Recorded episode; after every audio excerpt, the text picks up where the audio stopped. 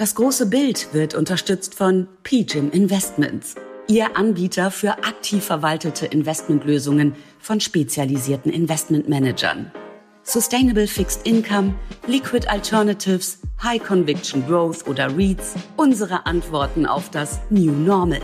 PGIM Investments. Aktiv, innovativ, smart. Da kein, kein Problem Europas, sondern eher ein Problem Amerikas. Aber dann sind, und das bleibt meine Daueraussage, US-Aktien nur unwesentlich teurer als europäische Titel. Ähm, wir sehen beispielsweise in Vietnam sogar noch positives Wachstum. Insbesondere an die Wahlen in den USA, die natürlich auch noch für die eine oder andere Überraschung. Wir sind ja nach wie vor von Banken. Wir selber investieren nicht direkt in Unternehmen. Also wir sind kein Private Equity Investor, der wirklich in Direktbeteiligung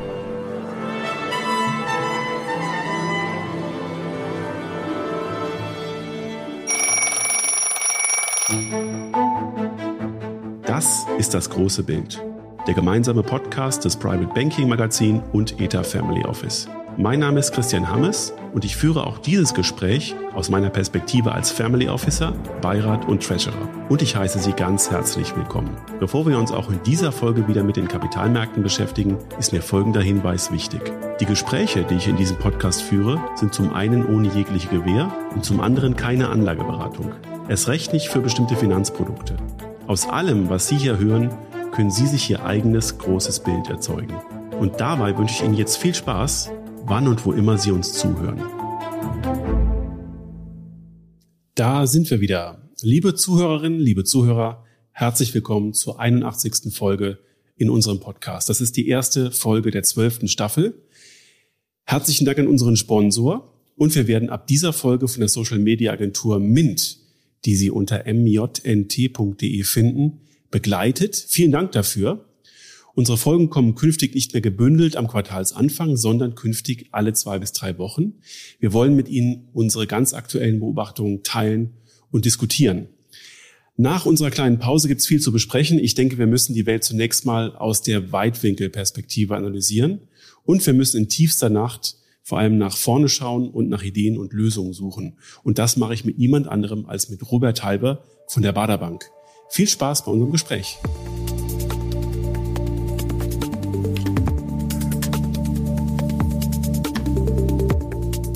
Herr Halver, herzlich willkommen im großen Bild nach fast einem halben Jahr. Ich freue mich, dass wir wieder sprechen. Hermes, Dank für die Einladung. Ich bin immer wieder gerne bei Ihnen. Und man hat den Eindruck, wenn wir beide mal länger nicht sprechen, gerät die Welt aus den Fugen. Ähm, es gibt viel zu besprechen, es ist viel los. Und ich möchte mal einsteigen mit einer persönlichen Frage, ähm, die Sie als Kapitalmarktbeobachter äh, beantworten können. Was war für Sie nach dem Einmarsch äh, der Russen in die Ukraine die schlechteste Nachricht für Sie als Kapitalmarktbeobachter? Die schlechteste Nachricht war, dass das alte schöne Zinsumfeld nicht mehr so wunderschön aussieht und dass wir vor allen Dingen aber nicht wissen, äh, lange Zeit nicht wussten, wie lange dieser Zinserhöhungstrend weitergeht, denn diese Zinserhöhungen, das ist ja, das ist sozusagen der Erzfeind der Aktienmärkte, der natürliche Feind. Und da brauchen wir Klarheit. Ich bin mir aber sicher, die bekommen wir in nicht mehr allzu ferner Zeit. Da sind wir genau beim Thema, nämlich äh, wir haben ja gerade wirklich eine äh, nicht unkomplexe Marktlage. Wir haben mehrere Bestimmungsfaktoren. Das eine haben Sie genannt, wir haben ähm, die Bekämpfung der Inflation durch Zinserhöhungen. Wir nehmen zweitens die Rezession in Kauf. Also wir zahlen ja einen hohen Preis, um die Inflation zu bekämpfen. Wir haben äh, nochmal gelernt, wie schnell die Deglobalisierung voranschreitet. Und dazu kommt noch, dass wir eine richtig schlechte Marktstimmung haben. Eigentlich ja ähm, die tiefste Nacht und jetzt kann nur das Morgengrauen kommen, oder? Jetzt haben Sie noch einen Punkt vergessen. Vielleicht haben wir auch eine Wirtschaftspolitik, wo da ein bisschen Luft nach oben ist. Aber das nur am Rande. Ja, ja in der Tat, wir haben eine Inflation an Krisen, buchstäblich. Wir haben extrem viele Krisen, die zeitgleich auf uns zukommen. Das hatten wir so noch nicht. Wir hatten ja früher Finanzkrisen und neue Marktkrisen. Das waren ja singuläre Ereignisse, die konnte man heilen mit billigem Geld. Aber selbst das billige Geld kann jetzt nicht mehr eingesetzt werden, weil wir Inflation haben. Wichtig ist aber zu erkennen, dass die Märkte ja immer bereit sind, über diesen großen, dunklen, schwarzen Berg hinwegzuschauen und dann irgendwann auch bereit zu sein, rauszukitzeln, was könnte denn positiv sein. Ich habe hier eben die Zinspolitik der, vor allem der amerikanischen Notenbank äh, zitiert. Das ist ja die wichtigste Notenbank nach wie vor äh, der Welt. Da ist die EZB deutlich weniger wichtig. Und wenn die natürlich zucken würde, also würden die nicht mehr so diesen strikten Zinserhöhungskurs fahren würde, auch indem sie das verbal erotisch darbietet, das wäre natürlich dann mehr als die halbe Miete für die Aktienmärkte, weil wie gesagt, der Zins, das ist der natürliche Feind der Aktienmärkte. Und äh, die große Frage ist ja, wann dürfen wir denn wieder damit rechnen, dass oder wann rechnet der fängt der Markt an einzupreisen, dass Zinsen wieder sinken? Und wir haben schon mehrere Versuche gestartet. Äh, Sie erinnern sich und wir alle erinnern uns, äh, Mitte des Jahres, da gab es mal zwei Wochen, ähm, wo Sonnenstrahlen der Morgenröte über uns schienen und wir alle begeistert waren, aber das hielt nicht lange an. Und wenn man sich jetzt anschaut, wie sich die Frühindikatoren für eine Rezession darstellen, also Stahlpreise, Frachtpreise, Kohle, Kupfer, alles fällt gerade, alles spricht jetzt für eine Rezession, außer dass der Ölpreis auch mitfällt, der tut es nicht, ähm, kommt man ja eigentlich erstmal ähm, nicht so richtig in tolle Stimmung, äh, weil wir ja nicht wissen, wie lange diese Rezession andauert, mit der wir dann tatsächlich dieses Ungleichgewicht aus Angebot und Nachfrage wieder in Einklang bringen. Wir müssen ja letzten Endes nach wie vor die Nachfrage abwürgen. Ja, richtig. Aber diese Rezession, die Sie gerade genannt haben, diese, diese Anzeichen, äh, sind ja zunächst einmal auch ein positiver Faktor, zumindest bei allem Schlimmen, was eine Rezession ausmacht, für die Inflation. Denn wenn alles runterkommt, dann ist ja diese, diese hohe Inflations, der hohe Inflationsdruck ja nichts, was sich jetzt für ewige Zeiten fortschreiben lässt. Das ist schon mal positiv. Ich habe ja, glaube ich, im letzten Mal Interview, auch wenn es lange her ist, gesagt, nach einer Zinserhöhungsangst kommt Zinssenkungsfantasie. Sollte es wirklich schlimm laufen für die Konjunktur und die Inflation würde das Köpfchen hängen lassen, das sehen wir noch nicht in der Breite der Inflation, aber zumindest bei einzelnen Indikatoren. Aber die Breite muss runterkommen. Ein ganz wichtiger Indikator in Amerika ist der Inflationstrend bei Wohnungsmieten. Interessanterweise, weil die FED die Zinsen jetzt erhöht hat und Bauen so teuer ist, äh, will niemand mehr großartig bauen, sondern zur Miete wohnen. Das treibt natürlich die Preise. Das heißt, da damit hat die Fed sich ein bisschen das eigene Grab geschaufelt.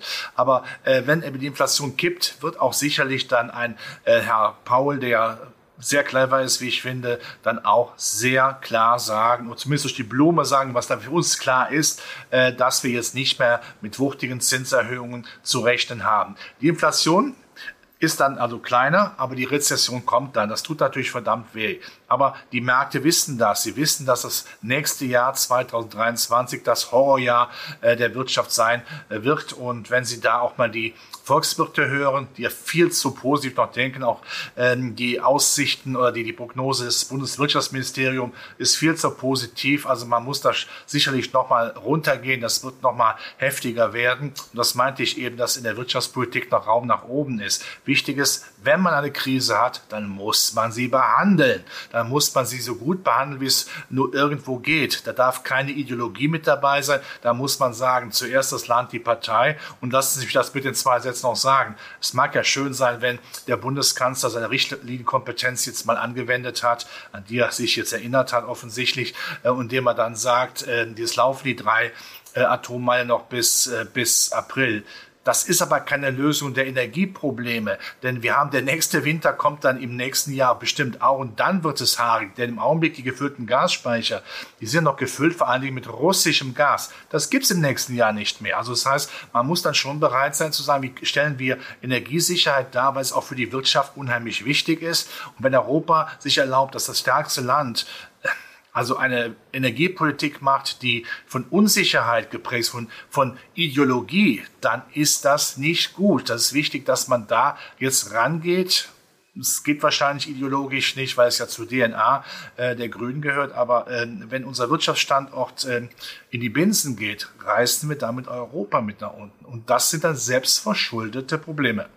Jetzt sind Sie thematisch äh, tatsächlich nach Hause gekommen, nach Deutschland. Und da können wir feststellen, dass in der Tat unsere Wettbewerbsfähigkeit stark leidet, wenn unsere Exportfähigkeit leidet durch hohe Energiepreise, durch hohe Rohstoffpreise und durch im Risiko stehende Handelspartnerschaften mit China, dann leidet ja das ganze Finanzierungsmodell Europas. Richtig, wir sind nach vor der wirtschaftliche Fixstern äh, der Eurozone und Europas. Wenn es bei uns nicht gut läuft, wird es bei allen anderen auch nicht wirklich gut laufen. Jetzt kann man die Länder vielleicht ein bisschen im Sommer außen vor lassen, die über einen hohen Tourismussektor haben, aber insgesamt stimmt das Bild schon. Wir ziehen an sich auch in Europa den Karren. Das heißt, wenn sich der stärkste ähm, Partner dann äh, Schwächen erlaubt in der Energiepolitik, in der Wirtschaftspolitik, indem man nicht alles dafür tut, damit äh, die Grundbestandteile von Wirtschaftswachstum, das ist Energiepolitik natürlich vor allen Dingen, äh, funktioniert, dann haben wir ein ernstes Problem. Man muss ja auch sich ganz klar vor Augen führen, äh, wenn es einen, wenn es auch nur das Ansinnen von einer Energieknappheit oder Unsicherheit gibt, muss man alles dagegen tun. Ich schaue dazu gerne immer auf die, auf die Derivaten, auf die Zukunftsmärkte, wo Gas und äh, Strom gehandelt wird. Das sind die Pubertätsstängel unserer Finanzmärkte. Die muss man im Griff haben. Die dürfen nicht über die Stränge schlagen. Und was macht man dazu? Alles Angebot, was machbar ist in Form von Energie, Strom, äh, muss wirklich auf den Markt. Das ist die, die Kohle, das ist auch Biomasse, äh, das ist natürlich auch die, die Erneuerbare, wobei das natürlich im Winter schwieriger war und natürlich auch die Atomenergie. Ich kann jeden verstehen, der sagt, ich habe mit Atomenergie ein Problem. Aber man muss es eben abwägen. Und äh, das, was wir jetzt gehört haben, dass eben nur drei Atommeiler sind, die nur bis Mitte April laufen, das wird unser Problem nicht lösen. Danach wollen wir ja auch äh, produzieren. Und ich mag es nicht, wenn man heuchelt in der Politik. Ich habe ein Problem damit, wenn man sagt, wir wollen keine Atomenergie, beschweren uns aber in Frankreich, wenn dann im Winter zu wenig Atomstrom kommt. Das macht überhaupt keinen Sinn. Und ich habe ein Problem damit, wenn man weltweit sozusagen den Kotau macht und um Flüssiggas äh, bettelt, aber nicht zumindest mal zumindest eine Machbarkeitsstudie macht, wie das denn mit Gasvorräten in Niedersachsen aussieht. Das ist alles nicht einfach, ich weiß das, aber wenn unsere Wirtschaft in sich äh, nicht zusammenbricht, aber zumindest nachgibt, haben wir ein Problem. Aber die zwei Sätze noch, Herr Hammes, es gibt aber offensichtlich auch in der Politik, äh, ja, Politiker und Politikerinnen, die sprechen ja sehr offen aus, Ihnen wäre es am liebsten, wenn die Wirtschaft schrumpfen würde und nur so viel Energie verbraucht wie 1978. Das heißt 50 Prozent weniger. Wenn man das diesen Herrschaften durchgehen lässt, ja, dann kann man sagen, dann machen wir aus Europa eine Entwicklungszone. Das kann nicht ernsthaft das sein, was wir wollen. Unser Wohlstand geht dann in die Binsen. Ich habe immer den Eindruck äh, gehabt, äh, mit Brustüberzeugung, dass jede bisherige Regierung eigentlich alles dafür getan hat, damit es uns besser geht. Und das geht eben nicht. Und ähm, da ist die Wirtschaftskompetenz schlecht ausgeprägt und das sage ich eben auch noch, klingt vielleicht böse, kommt aber von Herzen. Ich habe ein Problem damit, wenn in der Politik viele Leute sitzen, die in jungen Jahren keine Ausbildung zu Ende gemacht haben und sich gleichzeitig darüber beschweren, dass wir in Deutschland Facharbeitermangel haben. Das ist ein Treppenwitz. Das ist jetzt wieder politisch und ein bisschen böse, aber berechtigt. Ähm, und äh, bringt mich zu der Frage, wie die Unternehmen in Deutschland, die exportorientiert arbeiten, ähm, diesen Fachkräftemangel auch gerade haben. Und den spüren sie ja wirklich überall. Die haben ihn angesprochen, die die hohen Rohstoffkosten haben und die ähm, in Regionen exportieren, mit denen wir uns vielleicht in Zukunft nicht mehr ganz so gut verstehen, weil unser großer Bruder auf der anderen Seite des Atlantiks das nicht mehr so möchte ähm, vielleicht ein Problem bekommen. Wie gut sind deutsche Unternehmen auf eine bipolare geopolitische Welt eingestellt? Also die Unternehmen in Deutschland sind dafür bekannt, sehr flexibel, sehr pragmatisch zu sein. Ich spreche jetzt nicht von dem Metzgermeister, dem Tischler oder dem kleinen Handwerker, die mir von Herzen wehtun. Da kenne ich auch viele im Bekanntenkreis, die wirklich im Augenblick große Probleme haben. Die können nicht so flexibel und pragmatisch sein. Die können höchstens sagen, ich, sage es mal deutsch, ich habe die Schnauze voll, ich höre auf zu produzieren, meine Kinder sollen das nicht mehr machen. Unternehmen, die größer sind, auch der Mittelstand, die schauen sich natürlich im Augenblick, das weiß ich ganz genau, auch in Amerika um. Nach dem Motto, wenn ich in Amerika investiere, äh, werden die mich wahrscheinlich in Ruhe lassen. Und äh, dass Amerika attraktiv ist, lässt schon allein daran ablesen, dass der Strompreis in Amerika seit 2017 bis heute de facto nicht gestiegen ist. Das kennt man immer sehr schön, wenn man, äh, wie ich jetzt, äh, Glück hatte und wieder Freunde in Amerika, in Florida besuchen konnte, suchen Sie mal in Florida Häuser mit Photovoltaikanlagen. Die gibt es zwar, aber mit der Lupe müssen Sie sorgen. Das ist der Beweis dafür, dass Strom günstig ist. Und wenn Unternehmen in Deutschland, die ja sehr industrielastig sind, die viel Energie brauchen, dann wirklich, auch wenn sie von Herzen leid tut, sagen, wir bauen hier zwar nicht unsere Zelte komplett ab, aber neue Anlagen bauen wir in Amerika, äh, dann ist das natürlich auch für den Wirtschaftsstandort Deutschland negativ, nicht für die Unternehmen. Die können ja aufgrund ihrer Flexibilität dann ihre Erträge oder, oder Rohstoffe woanders beziehen, also diversifizieren sich dann auch und können dann, und das ist dann absurd, den deutschen Markt von Amerika aus beliefern, was sie vorher in Deutschland gemacht haben. Aber so ist eben die Realität eben äh, in der Wirtschaftswelt und darauf muss man eben auch eingehen in Deutschland, wenn man Politik betreibt, dass Unternehmen, die einmal, ich sage es so, wie man es im Rheinland ausspricht, in den Sack hauen und gehen, dass die nicht wiederkommen. Und das ist dann ein ernstes Problem für uns und auch äh, für die Zukunft äh, der Arbeitnehmerschaft in Deutschland und den Wohlstand. Ich möchte ähm, neben dem, was Sie gesagt haben, noch auf anderer Ebene eine Lanze brechen für deutsche Mittelstandsunternehmen, auch die, die börsennotiert sind. Ähm, und wenn wir gleich darüber sprechen, wie man sich einen Matchplan baut, um aus dieser Kapitalmarkt-Missstimmung ähm, äh, wieder rauszukommen, dann kann man sehen, dass deutsche kleinere Unternehmen massivst abgestraft worden sind von der Börse. Natürlich wegen Lieferkettenproblemen, natürlich auch, weil kleinere Unternehmen mal aus dem Portfolio eines größeren Fonds verschwinden müssen, um Schaufenstereffekte zu vermeiden. Aber eigentlich ist der deutsche Mittelstand und sind deutsche mittelgroße Unternehmen extrem stark abgestraft worden. Ich glaube, eine, eine gute Chance, um sich dann für den Sonnenaufgang wieder ganz gut zu positionieren. Richtig, wenn man diese Flexibilität hat, und das hat der deutsche Mittelstand übrigens mit seinen nach vor wunderbaren Patenten, mit seiner wirklich auch Innovationskraft, da haben wir wirklich einen Mittelstand, da können wir stolz drauf sein, er wird eben nicht entsprechend gefördert wirtschaftspolitisch, auch das muss man sagen. Und die wurden abgestraft, wir haben es ja vollkommen recht, weil alles zusammengekommen ist, braucht die Argumente nicht zu wiederholen, aber weil das so ist, muss man natürlich überlegen, Vogel frisse oder stirb. Was macht jetzt eine Unternehmensführung eines mittelständischen? Eben, wie gesagt, sie gehen raus, sie gehen nach Amerika, sie gehen sicherlich weniger nach Asien, weil sie nicht wissen, was da im Augenblick läuft, auch weil China ja im Augenblick sich von der Marktwirtschaft äh, deutlich abwendet. Ähm, also gehen die nach Amerika und können dann natürlich äh, dann äh, da produzieren nach Herzenslust. Und Amerika findet diese Unternehmen großartig. Und was man so hört, es wurde alles dafür getan, auch im privaten Bereich, dass die Unternehmen dann auch gerne kommen und natürlich dann ihre Kinder auch kommen, wo man auch gewisse Hilfeleistungen äh, liefert. Mit Speck fängt man Mäuse. Das haben wir auch mal gekonnt in Deutschland, im Augenblick offensichtlich nicht. Wir denken zu ideologisch. Das ist eben dann dann haben wir nicht mehr Made in Germany. Es sind aber nach wie vor deutsche Unternehmen. Aber wie gesagt, sie erbringen ihre Leistung woanders. Das ist der Börse im Zweifelsfalle egal. Aber für den Wirtschaftsstandort ist es der GAU. Richtig. Und wenn Europa jetzt nicht der Gewinner der aktuellen Situation ist, wer ist es dann? China oder die USA? Es ist, wie ich finde, ich habe immer geschmunzeln müssen, wenn früher gesagt wurde, irgendwann werden die Chinesen die Amerikaner überrundet haben.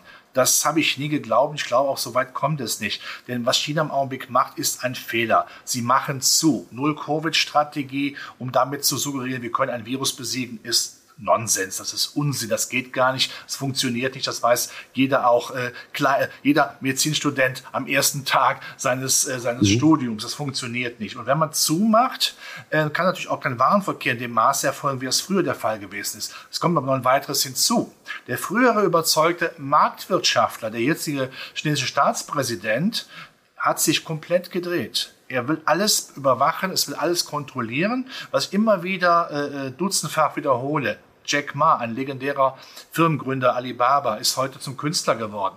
Äh, das ist ja nicht der Stoff, aus dem die Träume sind. Und wenn man dem marktwirtschaftlich einen massiven Rückschritt macht in Richtung Staatswirtschaft, auch eine Informationspolitik über das Land China, äh, relativ dicht hält, dass man gar nicht weiß, was läuft da. Auch wie ist es mit, mit rechtlichen Grundlagen? Dann kommt natürlich Amerika mit seiner spanischen Inquisition der Börsenaufsicht natürlich als, äh, ich sag mal, als der weiße Ritter entgegen nach dem Motto, bei uns auch, ist zwar auch nicht alles äh, toll, was, und alles Gold, was glänzt, aber im Vergleich sind wir natürlich unheimlich wichtig. Und man weiß natürlich, in Amerika ist Kapitalismus großgeschrieben. Das schmeckt nicht jedem, ich weiß das. Aber äh, Börse ist nun mal Kapitalismus. Äh, tut mir leid, man wird an der Börse keine keine, Gesundbeter finden, die gibt es eher in Berlin. Das ist aber nicht die Aufgabe der Börse. Also hat Amerika natürlich einen riesen Vorteil. Auch äh, man ist energieunabhängig, man ist ein großes Land, man ist Weltmacht, man hat sehr viel Verteidigung. Das heißt, man kann sich entsprechend positionieren.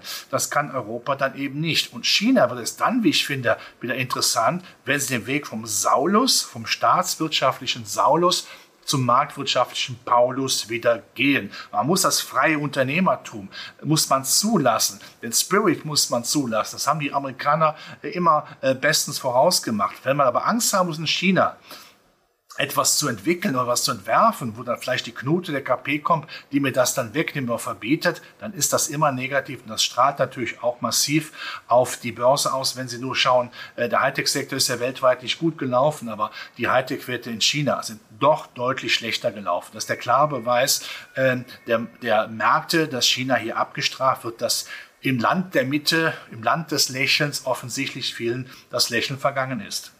Zumal wir ja in China dieses Jahr ein Wirtschaftswachstum von ein bisschen mehr als drei Prozent erwarten. Das ist ja für die gefühlt schon eine Rezession. Definitiv. Wenn Sie auch die Binnenkultur sehen, die vielen Chinesen, äh, die erstmalig wissen, was Arbeitslosigkeit ist, die kennen ja gar keine Krise. Die letzte große, massive Krise war eben die Hungersnot, die schlimm genug war. Aber die kennen ja nur Wirtschaftswachstum, die jungen Leute, ja. China hat ja tolles Potenzial, definitiv. So schreibst du jede Tages- und Nachtzeit. Aber das Potenzial muss gehoben werden. Nochmal, Freigeist, Freiheit, das ist das, was wir, äh, was wir, wir brauchen. Aber die Binnenkonjunktur mit der Immobilienkrise, die definitiv da ist, wo Leute, die nicht raus können, wegen Null Covid natürlich auch kein Geld verdienen können, um ihre Raten zu bezahlen, das ist ja ein Rattenschwanz an Problemen das ist nicht gut. Nur um Kontrolle zu haben, um ja nicht die Angst zu haben, dass Konzerne so groß werden, dass sie eine, eine Staat im Staate werden in China, äh, das ist äh, nicht gesund. Und da hat Amerika, um darauf zurückzukommen, wie Ihre vorherige Frage, natürlich die Krisen mitgemacht haben wo es einen Diskurs gibt über den richtigen Weg, auch wenn der manchmal hart geführt wird, nochmal, Amerika hat auch Probleme. Da will ich gar nicht, drüber, gar, nicht äh, bezweifeln, aber ein harter Diskurs geführt wird, dass darüber nachgedacht ist der richtige Weg. Das ist immer wichtig für eine Marktwirtschaft. Und die zwei Sätze bitte noch. Wir sollten nie in Europa auf die Idee kommen, diesen, diese Auseinandersetzung, diese Konflikte einzugrenzen, indem man nur Mainstream zulässt. Alle Meinungen sollen auf den Tisch, die sollen ausdiskutiert werden, damit man am Ende den besten Weg hat. Ich habe das schon mal hier bei Ihnen gesagt. Äh, die zwei Protagonisten, die mir da auch politisch einfallen, waren Franz Josef Strauß und Herbert Wehner. Die jungen Leute kennen die gar nicht mehr. Aber die haben damals eben auch sehr polarisiert, damit aber auch Diskussionen zugelassen. Und am Ende hat man den besten Weg. Das hat uns stark gemacht. Mund aufmachen, nicht, ich sage es deutlich, nicht die Fresse halten. Das ist das Gebot der Stunde, um weiterzukommen. Und wenn wir schon mal kurz den Gewinner dieser ganzen Situation gestreift haben, die USA, dann, ähm, und Sie haben Probleme angesprochen, dann kann man vielleicht festhalten, dass ähm, für das äh, Finanzierungssystem, das in Europa ja auch leidet, wir sehen die Kreditausfallversicherungskosten bei Banken, äh, die gerade steigen. Wir sehen, dass Unsicherheiten in Kreditbüchern auftreten, aber auch, dass in den USA der Hypothekenzins der 30-Jährige auf sieben Prozent gesprungen ist und die Finanzierung der amerikanischen Immobilien ist ja schon ein Punkt, der die Bewertung von Krediten und die Finanzstabilität stark mitträgt. Haben wir denn in der westlichen Hemisphäre da nochmal neue Wellen und neue Krisen zu erwarten? Also wenn man eine Krise zulassen würde, wenn also nochmal eine europäische große Bank äh, so in Schieflage äh, geraten würde, wie das in Amerika die Lehman Bank war, äh, dann kann gut, dann kann man Geldpolitik nicht mehr helfen. Das muss natürlich verhindert werden, gerade in einer Welt, die überschuldet ist, wo wir jetzt eine Krise haben, wo wir diverse Krisen haben, wo wir Rezessionskrisen haben, können wir uns keine Liquiditätskrise des Finanzsystems zulassen. Aber das ist ein wichtiger Punkt, den Sie ansprechen. Selbst der liquideste Anleihemarkt der Welt, Rentenmarkt, der amerikanische, hat ja durchaus Probleme. Sie sehen, dass diese Auktionen von neuen äh, Staatspapieren nicht mehr so locker laufen wie früher, dass auch die Unternehmensanleihen, dass sie schon immer noch vorhanden, aber schon ausgetrockneter sind. Das heißt, eine Notenbank wie die US-Notenbank kann nicht eine Normalität wieder herbeiführen, die vielleicht mal zu Paul Volckers Zeiten Anfang der 80er Jahre, als Inflation dann dramatisch bekämpft wurde mit quasi mit Schaum vom Mund. Das kann man heute nicht mehr zulassen, weil damit durch viel kaputt gemacht wird. Und die amerikanische Notenbank ist ja der Leitwolf unter allen Notenbanken. Ja, wenn die anfängt zu heulen, ja, dann kriegen Notenbanken auf der anderen Welt natürlich Riesenprobleme. Wenn also der, die Zinsen äh, übertrieben angehoben werden, der Dollar zu teuer wird, eine Kapitalflucht der Welt Richtung Amerika stattfindet, dann finden natürlich in Europa, vor allen Dingen in Schwellenländern, äh, keine Finanzmittel mehr statt, mit denen man investieren könnte. Gerade in Schwellenländern ist, ja auch, ist man ja auch massiv in Dollar verschuldet. Das nimmt die natürlich dann auch dramatische Kraft weg. Double Trouble, starker Dollar und steigende Dollarzinsen, das ist nicht angenehm. Also diese Rolle hat dann eben eine US-Notenbank. Die habe ich eben äh, gelohnt, gelobt äh, in Form auch ihres Vorsitzenden, Präsidenten. Aber wichtig ist, wenn die ganze Welt einen Zinskollektivismus nach oben macht, weil die, Not die Schwellenländer auch ihre Zinsen erhöhen, um ihre Währung nicht abschmieren zu lassen, die, die Türkei ist ja da die große Ausnahme, dann wird vielleicht zu viel abgebremst. Und das ist mit der Inflation, das ist, das ist jetzt vielleicht verwegen oder mutig, aber äh, eine Inflation, so hoch so ist, wie hoch sie auch sein mag, kann bei übertriebener Bekämpfung auch irgendwann zu einer Deflation werden, wie bei Handwerkern nach Fest, der die Schraube anzieht, kommt lose. Das darf man nicht vergessen. Also eine koordinierte Zinspolitik der großen Notenbanken wäre schon wünschenswert. Die haben wir aber nicht. Leider wird da vielleicht im Augenblick auch weltweit zu sehr die Konjunktur abgebremst. Lassen Sie uns an der Stelle mal die Brücke zum deutschen Anleger bauen. Der hat davon profitieren können, wenn er viel US-Dollar in seinem Portfolio gehabt hat. Also als Anlageklasse war das die einzige, die im Lauf diesen Jahres wirklich einen Gewinn erzielt hat für einen europäischen Investor. Glauben Sie, dass der Dollar weiter stark bleibt oder dass der Euro weiter schwach bleibt? Also die, die Währungs, das Währungsgefüge läuft ja sehr stark zunächst mal ad hoc zunächst. Wo gibt es die höheren Zinsen? Das ist Amerika, also ist der Dollar auch stark. Aber man darf als zweite Komponente, die längerfristig wirkt, nicht unterschätzen. Es geht natürlich auch um die Potenziale. Europa, das kennen wir alle noch, äh, Sie auch, wenn ich das mal vom Alter her sagen darf. Sie haben die D-Mark auch noch miterlebt, ja, obwohl Sie jünger sind als ich, aber Sie haben sie miterlebt. Da wussten wir, das war eine starke Währung. Ja, warum war die stark? Weil wir tolle Produkte hatten, weil wir eine, die richtige Politik gemacht haben. Wenn wir aber äh, nicht mehr wissen, was wir der Welt in Zukunft verkaufen, vielleicht irgendwelche Ruinen oder, oder historische Bauten, ja, in Form von Besuchern aus Amerika, aus aller Welt, dann ist das zu wenig, um meinen Wohlstand zu halten. Wenn dann ein Wirtschaftswachstum schlechter wird, muss logischerweise auch eine Währung dann immer stärker abwerten, weil natürlich gesagt wird, wir können die Zinsen nicht so, äh, so stark erhöhen, äh, Inflation bekämpfen, wir müssen ja die Schulden irgendwie finanzieren, wir müssen ja die Konjunktur irgendwie künstlich mit billigem Geld am Laufen halten. Das ist dann negativ. Und dann hat ein Euro längerfristig sicherlich eher den Charakter einer italienischen Lira 2.0. Nur wenn die Wirtschaft wirklich, und ich meine immer soziale Marktwirtschaft, eine Marktwirtschaft, die stark ist, damit sie Sozialleistungen zahlen kann. Aber zuerst muss sie mal stark sein. Man muss sie stark machen. Wenn das nicht mehr gelebt wird in Europa, und das war unser Markenzeichen in Deutschland, die Wirtschaft war immer stark, weil darauf geachtet worden, geachtet, äh, worden ist. Wenn wir aber sagen, nö, Reform machen wir nicht mehr, das Geld kommt ja eher von einem, das wäre ich wieder politisch, von einem Bürgergeld, das leider, ähm, viele Leute äh, dazu veranlasst, vielleicht nochmal drüber, als Homo economicus drüber nachzudenken, was mehr bringt. Ich sage hier nicht, dass die Deutsche, Deutschen faul sind. Das sind sie nicht. Aber mit einer Politik, wo man natürlich sagt, Sozialleistungen sind so groß, haben sie eine gewisse Tendenz, faul zu werden. Das ist nicht gut. Man muss immer auch sagen, für das, für eine Leistung muss man auch etwas tun. Das war ja früher so. Das ist auch ganz normal. Ich kenne das, ich bin im Bauernhof groß geworden. Taschengeld wurde dann aufgestockt, wenn ich kräftig mitgeholfen habe. Ja, das ist aber auch ganz normal. Und davon haben wir uns ein bisschen getrennt. Da müssen wir wieder hinkommen. Das Leistungsprinzip also. Amerika liefert das bei all seinen Problemen. in so einem Staat möchte ich auch nicht leben jetzt als Normalsterblich. Das ist schwierig. Aber deswegen soziale Marktwirtschaft. Aber wenn wir die soziale Marktwirtschaft in eine Staatswirtschaft ummodeln, indem der Staat uns sagt, was wir zu essen, zu denken, zu tun haben, dann haben wir ein Problem. Dann fallen wir hinten rüber. Ja, liebe Zuhörerinnen und Zuhörer, ähm, um jetzt mal den äh, Praxisteil einzuläuten und ähm, das äh, Schmerzgefühl ganz vieler Investoren anzusprechen, nämlich derer, die eher konservativ aufgestellt sind, das waren jetzt in diesem Jahr die Stiftungen. Das waren äh, Portfolios, die aus regulatorischen Gründen Anleihen enthalten mussten. Ähm, das waren aber auch viele A-Depots bei Banken, die unter der Marktsituation sehr gelitten haben. Ähm, Sie sind mit Ihren ähm, Performance-Enttäuschungen nicht alleine. Da gibt es eine große Gruppe und das ist fast flächendeckend. Aber ich glaube, Herr Halber, wir sprechen viel mit Vermögensverwaltern. Aktives Management hat sich dieses Jahr gelohnt und hat ähm, es auch, ich finde, seit äh, einem Jahr vor Corona schon relativ äh, leicht und häufig ähm, äh, möglich gemacht, dass man jede Benchmark outperformt, wenn man über den Markt so klar spricht wie wir beide. Ich übertreibe es natürlich. Aber aktives Management und äh, Vermögensverwaltung ähm, hat vor Risiken geschützt.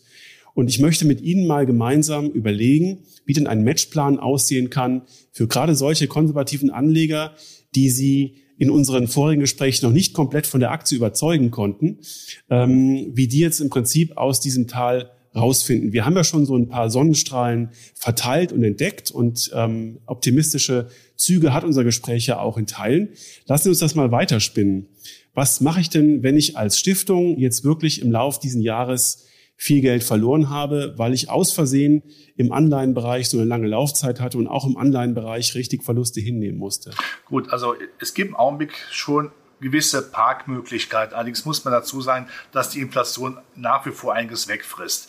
Also zum Beispiel kurzlaufende Staatspapiere, zum Beispiel in den USA, zwei, drei Jahre oder eben auch Unternehmensanleihebereich, äh, übrigens auch in Deutschland dann für drei oder vier Jahre, bringen ja, wie ich finde, schon eine entsprechende Rendite, wo man einfach auch mal parken kann. Ja, das Problem ist, die langlaufenden äh, Anleihen, wenn die Zinsen natürlich steigen, fallen, die, fallen dagegen gleich die Kurse. Das wissen wir ja alle. Äh, das tut natürlich weh. Ich könnte mich zwar vor, ich könnte mir aber vorstellen, dass im nächsten Jahr der Zinsdruck etwas nachlässt, weil einfach äh, die Notenbank, zumindest die, die US-Notenbank, die Inflation ja vielleicht nicht das Genick komplett gebrochen hat, aber zumindest massiv angeschlagen ist. Das kommt dann wieder zum Tragen. Aber ansonsten kürzerfristige Anleihen fahren, einfach damit man eben nicht das lange Risiko mit langen Anleihen eingeht. Das andere Thema bleibt für mich aber nach wie vor auch wenn ich jetzt äh, satzungsgemäß weiß, dass natürlich viele äh, Stiftungen und äh, und Anlegergruppen, die eben vor sich anlegen müssen, so nicht die Aktien reingehen können. Aber äh, einfach mal sagen, wenn die Zinsangst nachlässt, ist automatisch das größte, der größte Makel, das größte Handicap, der Mühlstein um den Hals der Hightech-Werte natürlich deutlich gelockert oder deutlich leichter, weil die natürlich dramatisch abgestraft werden, wenn die Zinsen steigen, die natürlich dann ihre Bewertungen dann rasieren sag mal, wie das Messer der Guillotine. Wenn aber die Zinsangst nachlässt, ist das natürlich positiv. Das ist der erste Aspekt. Der zweite Aspekt ist, die Dividendenrenditen sind aufgrund der massiven Kursverluste, ja auch gerade in Deutschland und Europa, interessant. Jetzt kann man davon ausgehen, dass vielleicht die eine oder andere Firma die Dividende etwas kürzt, aber die Dividendenrendite ist nach wie vor hoch. Und da muss man sagen, was ist denn mit den Papieren, die so dramatisch gefallen sind? Wenn wir, wir sehr viel Negatives eingepreist haben in den Kursen, auch das nächste Jahr ein Horrorwirtschaftsjahr wird, das weiß die Börse. Das wissen auch die Volkswirte bzw. die Bundesregierung, aber sie sagt es natürlich nicht, weil es zu negativ wäre. Dann gibt es natürlich auch genügend Grund zu sagen, da gibt es dann auch vielleicht mal den, den Überraschungseffekt, dass es vielleicht doch nicht so schlecht kommt. Und das hilft natürlich dann den Zyklikern, die wir ganz, ganz klar haben. Und gerade auf Amerika bezogen, äh, behaupte ich mal im nächsten Jahr, wenn, die, wenn gesagt wird, okay, wir senken die Zinsen zwar noch nicht, aber wir erhöhen sie nicht mehr, um die Kultur zu stützen, hilft das natürlich. Wenn die Chinesen dann doch im nächsten Jahr ein bisschen auf die Idee kommen, wir müssen wieder aufmachen, wir müssen äh, für das für die Wirtschaft tun, dann hilft das natürlich den zyklischen Werten. Die sollte man dann auch nicht vergessen. Zugegebenermaßen bleibt zunächst schwankungsanfällig und es ist auch sicherlich etwas mutig im Augenblick, aber man muss immer in die Zukunft schauen, denn nur in einer Krise hat man auch die Chance, dann längerfristig Vermögen aufzubauen. Das war doch jetzt äh, durchaus optimistisch. Und ähm, ich ähm, hatte fast so schon das Gefühl, dass sie zwischendurch mal wieder die Wiederbelebung ähm, der Anleihen und zwar langfristig anstimmen.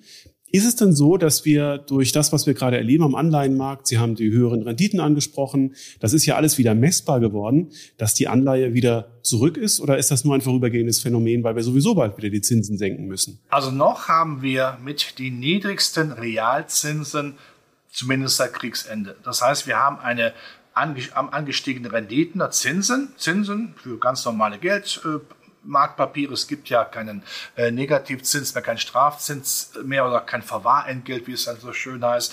Und es gibt auch höhere Renditen natürlich für Staatsanleihen. Aber noch intensiver, noch massiver ist die Inflation gestiegen. Das heißt, ähm, nach Inflation geht es mir schlechter als zu Beginn des Jahres. Das muss man auch sehr klar erkennen. Deshalb sprach ich von einer Parkmöglichkeit eben nicht langfristig, sondern auf zwei Jahresebene, zwei Jahrespapier, drei Jahrespapier oder vier Jahrespapier im Unternehmensbereich zu kaufen.